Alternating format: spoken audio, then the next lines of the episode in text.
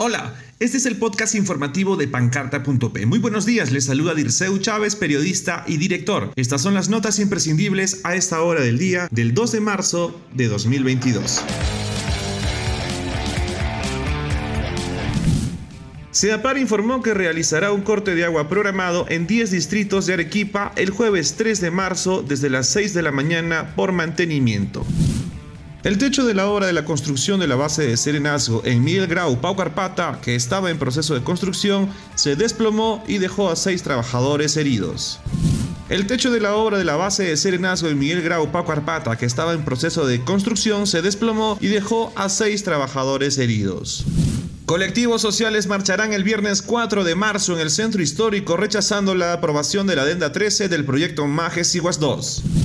Giovanna Valdivia, la especialista de inmunización de la Gerencia Regional de Salud, informó que 9.000 dosis de la vacuna contra la COVID-19 de la marca AstraZeneca caducaron y deberán desecharse.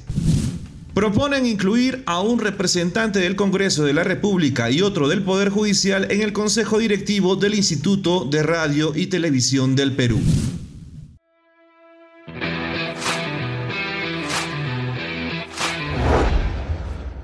Desde las 6 de la mañana hasta la medianoche del jueves 3 de marzo, 10 distritos de Arequipa no tendrán agua potable, así lo anunció Sedapar. El corte es para realizar el mantenimiento correctivo de la línea de conducción L2. La empresa comunicó que los distritos afectados con la suspensión total serán El Cercado, José Luis Bustamante Rivero, Hunter y Socabaya, a excepción del pueblo tradicional, mientras que de manera parcial en Mariano Melgar, Miraflores, Pau Carpata, Sachaca, Tiabaya y Alto Selvalegre.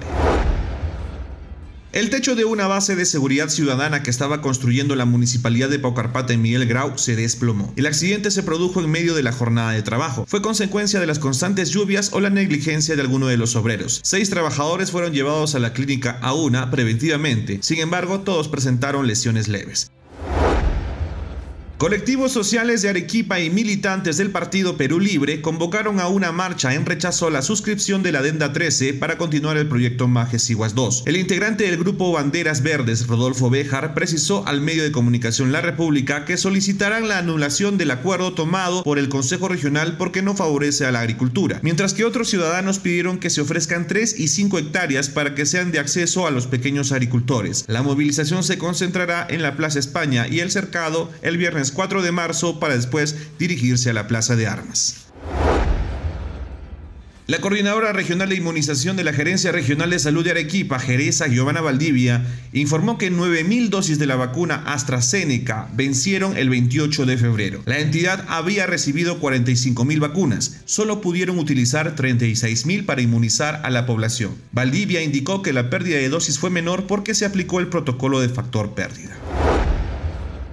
La congresista Roselia Muruz presentó un proyecto de ley que busca incluir a un representante del Congreso y el Poder Judicial en el Consejo Directivo del Instituto Nacional de Radio y Televisión del Perú. La iniciativa legislativa refiere que la participación de los tres poderes del Estado en el IRTP lograrán una política comunicacional más general de todas las instituciones. De aprobarse la ley, el presidente del Congreso será quien elija al representante del Parlamento ante el Consejo Directivo del IRTP. El proyecto de ley está respaldado por la bancada de Renovación Popular.